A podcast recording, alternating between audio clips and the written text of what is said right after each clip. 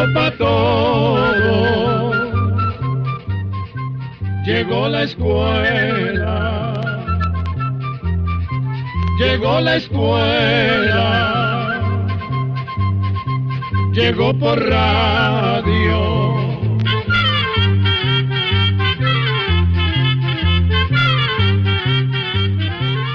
Hace 57 años, en las faldas de un volcán, nació la inquietud de aprender y compartir. Los pioneros Manuela Tattenbach y Roderick Tung iniciaron la experiencia de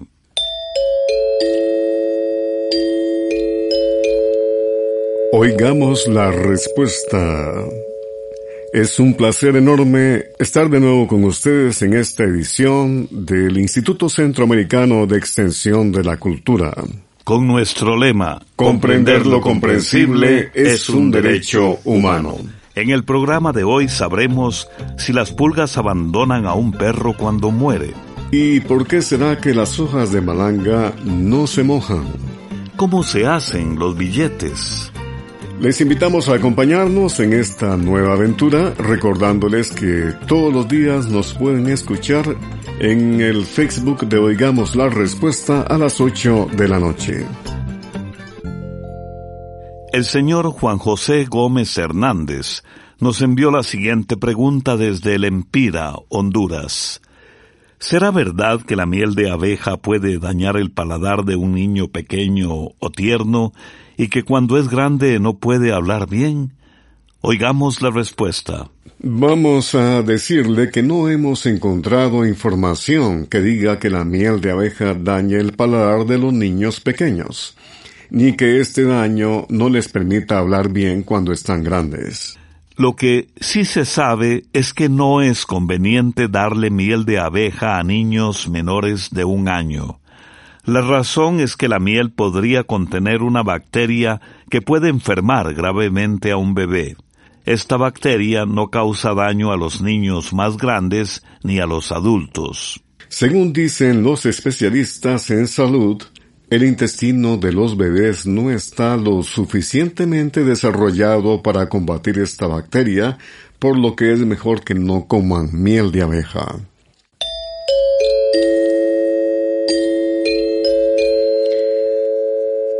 Desde Honduras, en Choluteca, el amigo oyente Roberto Flores Montoya nos ha enviado a través de WhatsApp su pregunta. Quiero saber si es cierto que cuando un perro muere, las pulgas que tenía abandonan el cadáver. Escuchemos la respuesta. Vamos a decirle que las pulgas se alimentan de la sangre de animales mamíferos, es decir, de todos aquellos animales que maman leche de la madre. Ahora bien, cuando un animal muere, su sangre se coagula. Entonces la pulga no puede alimentarse, pues necesita que la sangre sea líquida para poder absorberla. Es por eso que la pulga inyecta un anticoagulante cuando pica, para que la sangre corra y sea más fácil de chupar o jalar. Por lo tanto, es cierto que las pulgas abandonan el cadáver de un animal muerto y de inmediato buscan otro animal vivo para seguir alimentándose. En nuestra sección musical les vamos a presentar a un cantautor legendario de Nicaragua, Erwin Kruger, La Madrugada.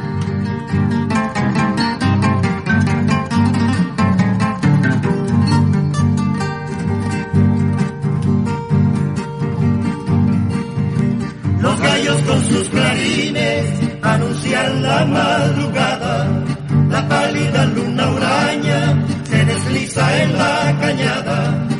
El viento abordó el camino, con flores destacó el coche.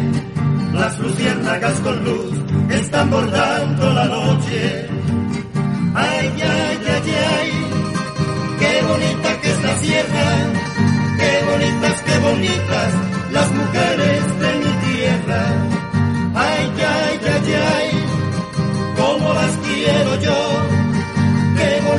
las mujeres de la sierra de mi tierra.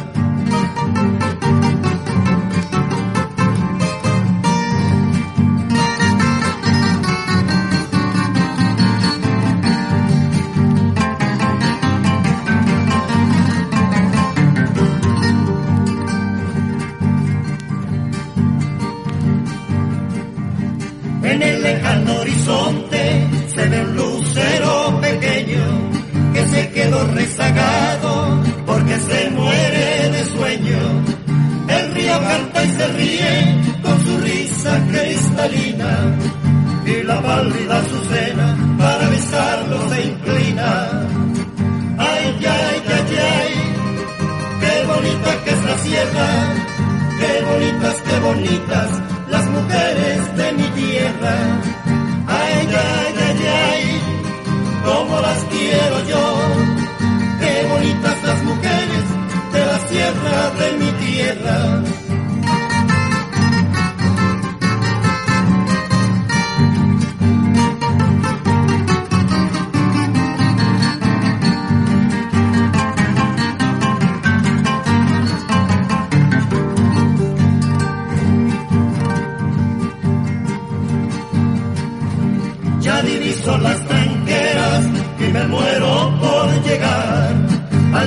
De la morena que tanto me hace penar.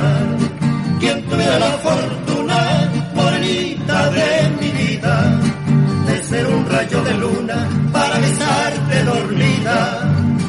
Ay, ay, ay, ay, qué bonita que es la sierra, qué bonitas, qué bonitas las mujeres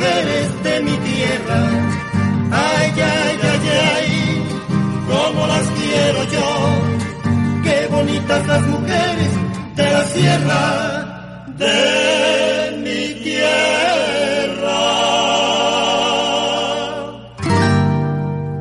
El señor Angel Ordóñez nos ha enviado un WhatsApp desde Nicaragua y dice, Quisiera saber por qué las hojas de malanga no se mojan con las lluvias, sino que el agua que les cae simplemente se desliza.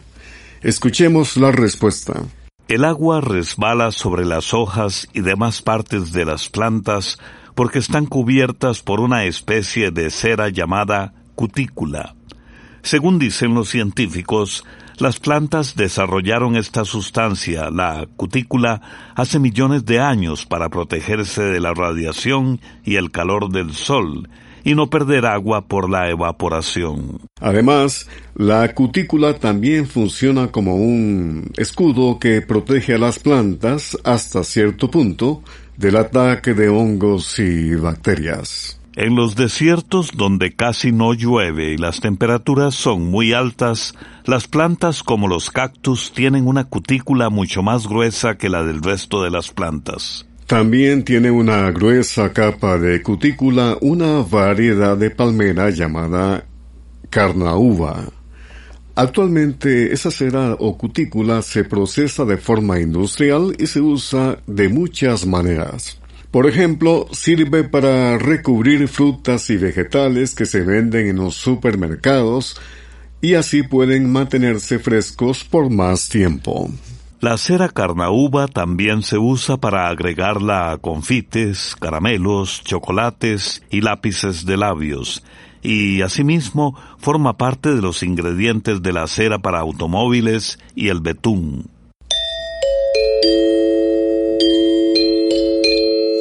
Comprender lo comprensible es un derecho humano. La señorita Madeleine de Los Ángeles nos envió esta pregunta desde Nicaragua. ¿Será recomendable que tome bastante agua una persona que padece de hipotiroidismo? Oigamos la respuesta. Todas las personas debemos tomar suficiente agua para que el organismo funcione como es debido, aunque tengamos o no problemas con la tiroides. En el caso de las personas que tienen hipotiroidismo, tomar suficiente agua puede ayudarlas a combatir el estreñimiento y la resequedad de la piel, que son dos síntomas que pueden presentarse por el hipotiroidismo. Por lo general, una persona adulta debe tomar entre 6 y 8 vasos de agua al día para que su organismo trabaje bien. Es conveniente saber que el hipotiroidismo se presenta cuando la tiroides no trabaja bien y produce menos hormonas de las que debería. Las hormonas que produce la tiroides sirven para regular la velocidad de los distintos procesos químicos del cuerpo. Cuando la tiroides produce demasiadas hormonas, se aceleran los procesos del cuerpo y cuando produce muy pocas, los procesos del organismo se hacen más lentos. ¿Qué es lo que les sucede a quienes tienen hipotiroidismo? Los síntomas del hipotiroidismo varían dependiendo de la cantidad de hormonas que falten. Al principio los síntomas casi no se notan, pero conforme pasa el tiempo, la persona puede sentirse muy cansada, ganar peso, tener la piel muy seca y padecer de estreñimiento. El hipotiroidismo puede y debe tratarse porque de lo contrario es peligroso. El hipotiroidismo se trata con un medicamento que sirve para que las cantidades de hormonas que produce la tiroides sean las adecuadas. El medicamento generalmente debe tomarse de por vida. Es conveniente saber que este medicamento funciona mejor si se toma con el estómago vacío. El tratamiento sirve para sentirse mejor y evita que la condición empeore. Como le mencionamos, el agua puede ayudar a aliviar un poco el estreñimiento y la resequedad de la piel, que son dos síntomas muy comunes del hipotiroidismo. Pero es muy importante que el paciente se mantenga en control para que el médico cada cierto tiempo le mande exámenes de sangre y saber así cómo están las hormonas, ya que a veces es necesario ajustar la cantidad de medicamento que el paciente debe tomar. Y ahora, amigos y amigas, es el momento de deleitarnos con la música con sabor caribeño. La agrupación Cahue Calipso de Costa Rica para Caroline.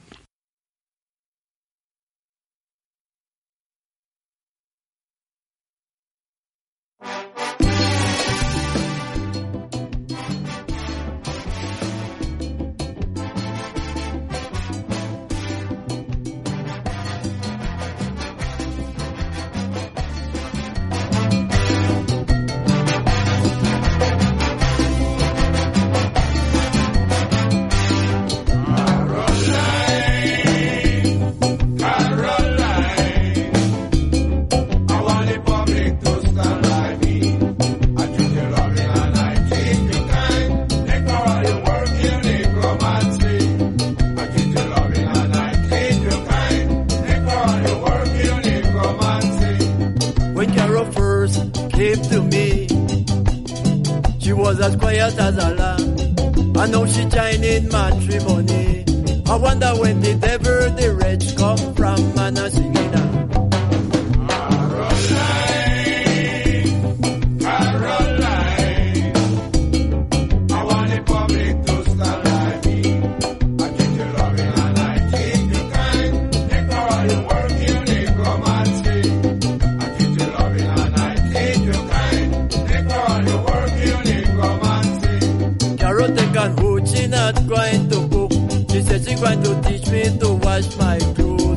up every man in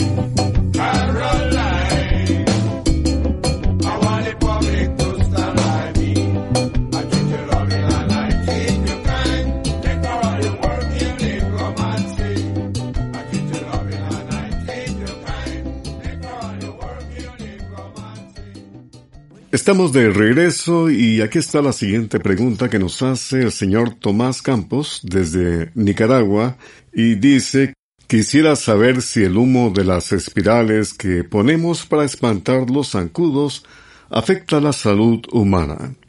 Escuchemos la respuesta. Vamos a decirle que sobre las espirales para espantar zancudos existe una gran discusión. Por un lado están los que dicen que las espirales son seguras si se usan siguiendo las recomendaciones que vienen en el empaque.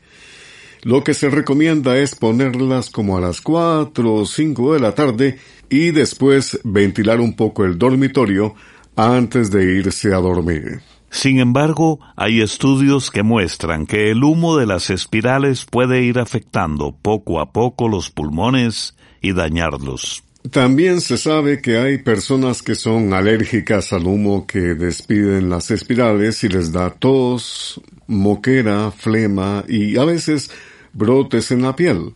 Las espirales también pueden afectar a las personas asmáticas. Hay médicos pediatras que recomiendan no usar espirales en los dormitorios de los niños pequeños aconsejan usar otros métodos para evitar la picadura de los zancudos que, como hemos dicho en otras ocasiones, son insectos que pueden transmitir enfermedades. En lugares donde hay muchos zancudos, se puede dormir con toldo o mosquitero, usar pijama de pantalón y manga larga, y algún repelente para zancudos. Además, es importante cerrar las puertas y ventanas antes de prender las luces de la casa o ponerles un sedazo para impedir que los zancudos entren. Y desde luego, es necesario estar revisando constantemente los alrededores de la casa para asegurarse de que no queden aguas estancadas que puedan servir de criadero a los zancudos.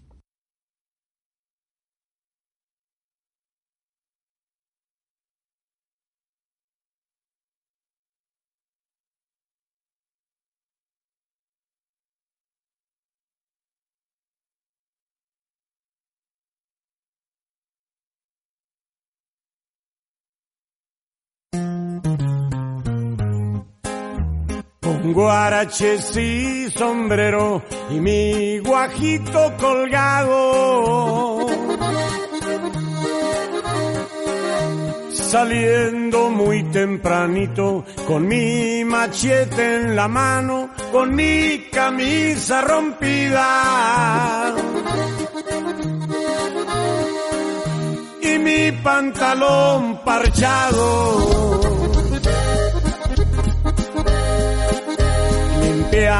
mi parcelita para ponerme a sembrar. Con un par de bueyes brutos y los tenía que amansar, muy poquito me quedaba. Apenas pa' mal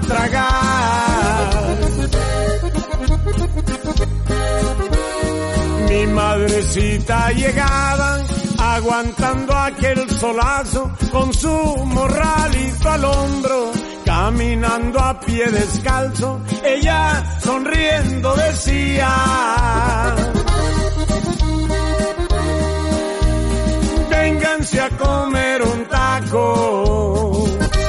Y un saludo a mi compa el perro de la Romera, que también anduvo parchadito y sin guaraches allá por mi lindo Michoacán.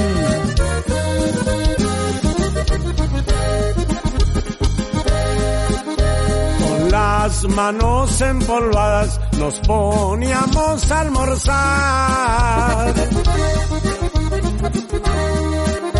Los frijolitos de la olla no alcanzábamos pa' más, era perra la pobreza poderlo olvidar. Me vine a Estados Unidos, según yo, a buscar riqueza.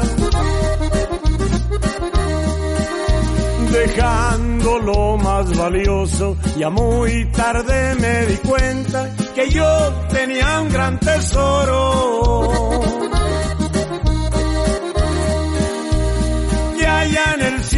Encuentran los que me estén escuchando. Esta es la pura verdad. Te vienes dejando todo acá al norte a trabajar. Los que tengan a sus padres. Cuídenlos hasta el final.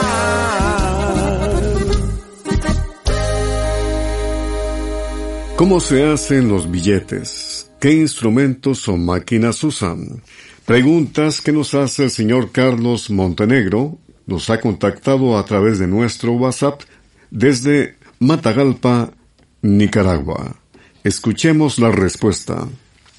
El papel de los billetes que se usa hoy se llama papel de seguridad. Se hace a base de algodón y de fibra de madera. Los billetes también llevan lo que se conoce como marca de agua, que es un dibujo que solamente se puede ver con el billete a contraluz. El papel que se usa para hacer los billetes de todos los países del mundo proviene de unas pocas fábricas que llevan un control muy estricto del papel que preparan.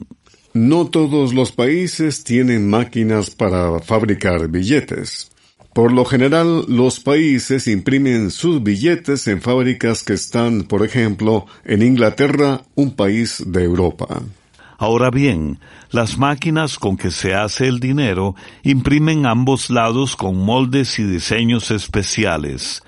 Hay unos operadores que se encargan del control de calidad de manera que todas las figuras del billete estén en la posición correcta. Cada máquina tiene una bóveda que sirve para guardar los lotes de dinero que se terminan de imprimir hasta que se sequen las tintas. Una vez que se le han impreso las imágenes, los billetes se enumeran, pues cada uno debe ser único, es decir, tener un único número para poder rastrearlo o seguirle la pista. Al terminar todo este proceso, los billetes se empacan y se hacen llegar al país que encargó fabricarlos, siguiendo las más estrictas medidas de seguridad. Hoy día muchos países están cambiando los billetes hechos en papel por billetes hechos en plástico. Esta clase de billetes circulan desde hace varios años en algunos países. Fabricarlos en plástico es más barato y es más difícil que se falsifiquen los billetes y son un poco más duraderos que los hechos en papel.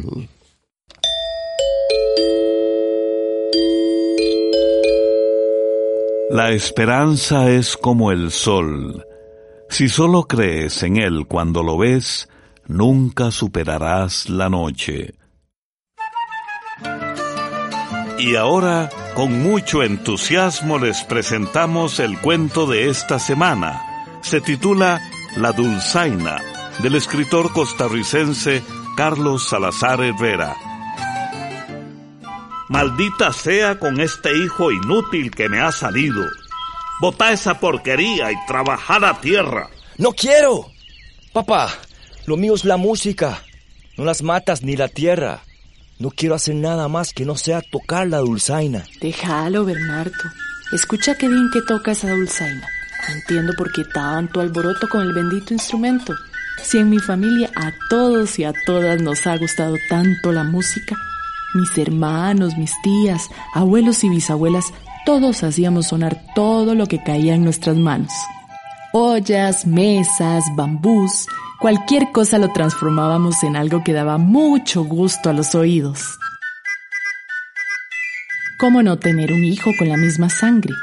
Inclusive, es tan talentoso que el Miguel se gana un dinerillo construyendo marimbas que afina con el diapasón de su dulzaina y según me cuenta él, quedan sonando como el canto de un jilguero.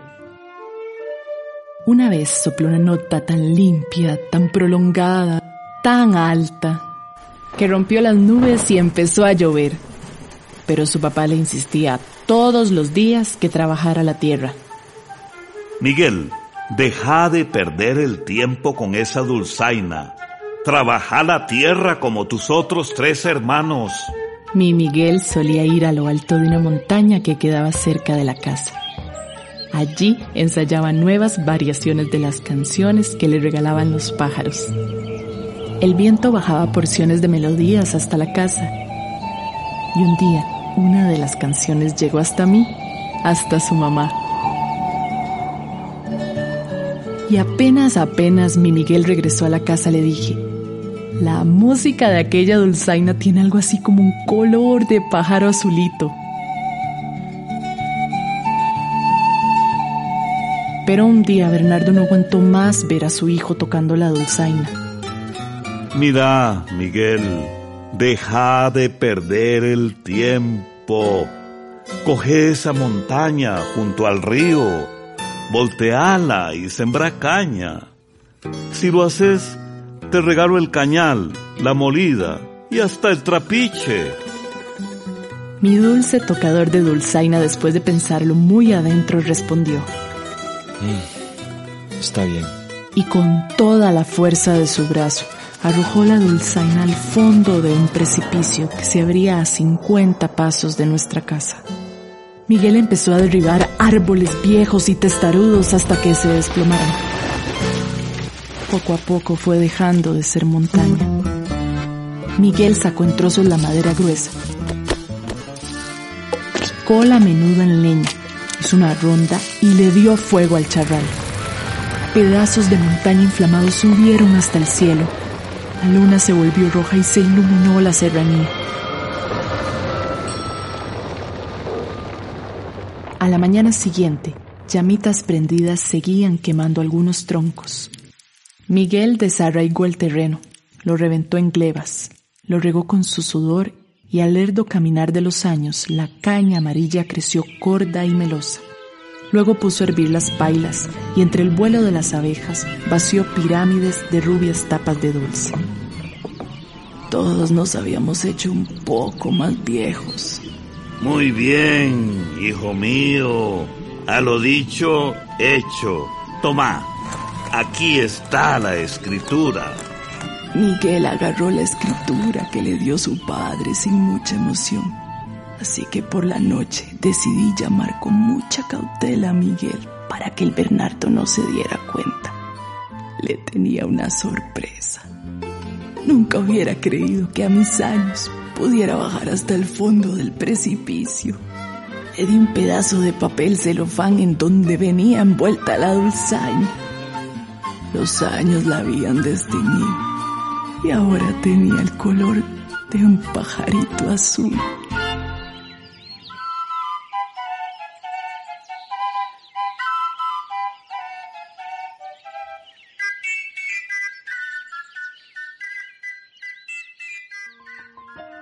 Programa de Control 30. Y así llegamos al final del programa del día de hoy.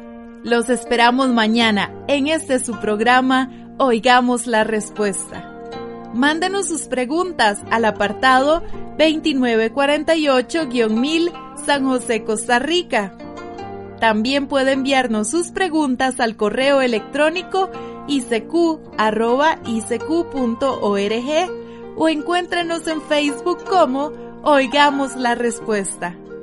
O llámenos por teléfono, código de área 506 número 2225-5338 o 2225-5438. Recuerde que comprender lo comprensible es un derecho humano.